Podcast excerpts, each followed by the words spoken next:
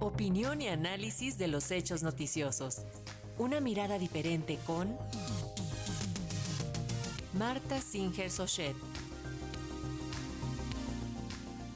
Y esta mañana la doctora Marta Singer, analista política, académica e investigadora de la Universidad Nacional Autónoma de México, nos habla del año nuevo, problemas viejos, nuevas soluciones. ¿Cómo está, doctora? Bienvenida, le escuchamos.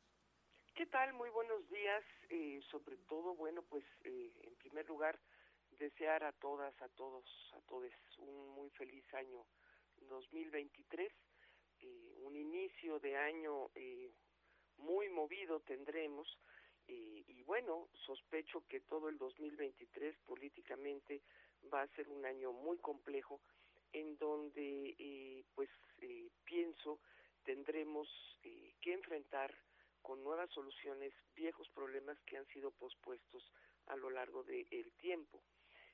ya llevamos cuatro años de gobierno de Morena, de la presidencia de Andrés Manuel López Obrador, y eh, se acerca pues el último tercio eh, de su sexenio y sin embargo eh, creo que hemos avanzado muy poco en la estrategia de fincar bases sólidas para un auténtico Estado de Derecho, un auténtico Estado democrático, en donde, por principio, conforme a la propia norma que nos rige tengamos auténtica separación de poderes.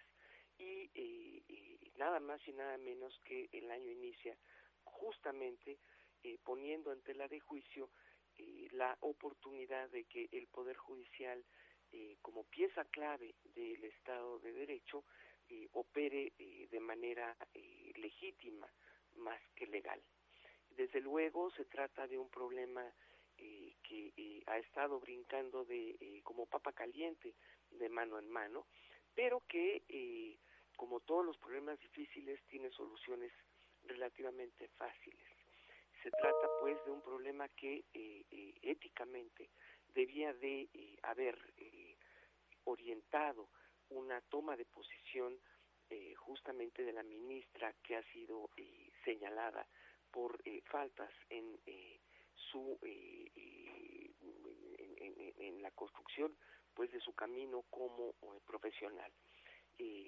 Por lo menos una un señalamiento en términos éticos debíamos haber esperado de ella y no una defensa ultranza procurando que se crea se llegue a una certeza eh, tan solo por el poder de su palabra.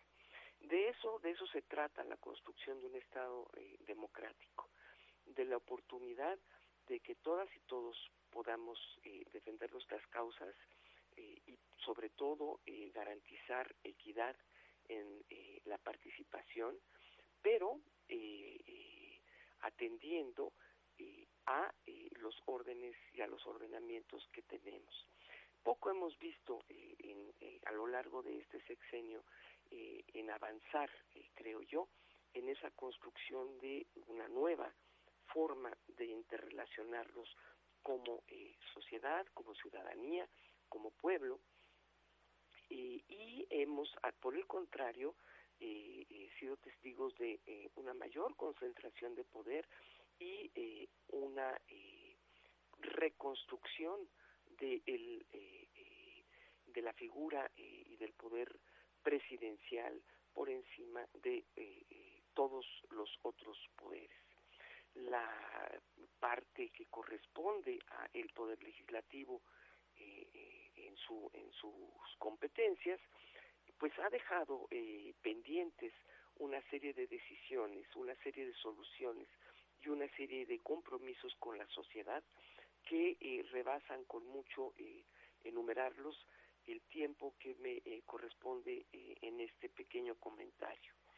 Baste señalar que tiene frente a sí la otra gran papa caliente, el nombramiento de los consejeros electorales que tendrán que ser nombrados, designados en próximas fechas, frente a lo cual pues ya se abre una nueva caja de Pandora de debate en torno a quién tiene derecho y quién no tiene derecho a formar parte de un comité técnico que será el encargado de hacer propuestas para que finalmente de esas propuestas sean los diputados y las diputadas quienes designen a los consejeros.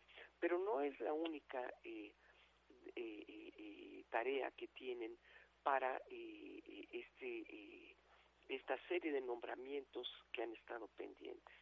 Muchos órganos autónomos, entre ellos el propio Banco de México, tienen todavía vacantes. el, Poder Legislativo, por su parte, ha pospuesto una serie de ordenamientos que el propio Poder Judicial le ha hecho eh, para que eh, tomen sus manos y eh, resuelva haciendo las leyes que faltan para resolver problemas detectados por el propio Poder Judicial, frente a lo cual simple y llanamente pues el camino de la lentitud y el de establecer calendarios propios distintos a los que rigen para la humanidad dejan pospuestas soluciones en el poder legislativo. Tal parece pues que eh, la única, eh, el único espacio en donde las decisiones pueden ser tomadas es en la cabeza del poder ejecutivo. Y eh, ciertamente el presidente de la República también hace malabares para desbaratarse y deshacerse de responsabilidades en esa toma de decisiones.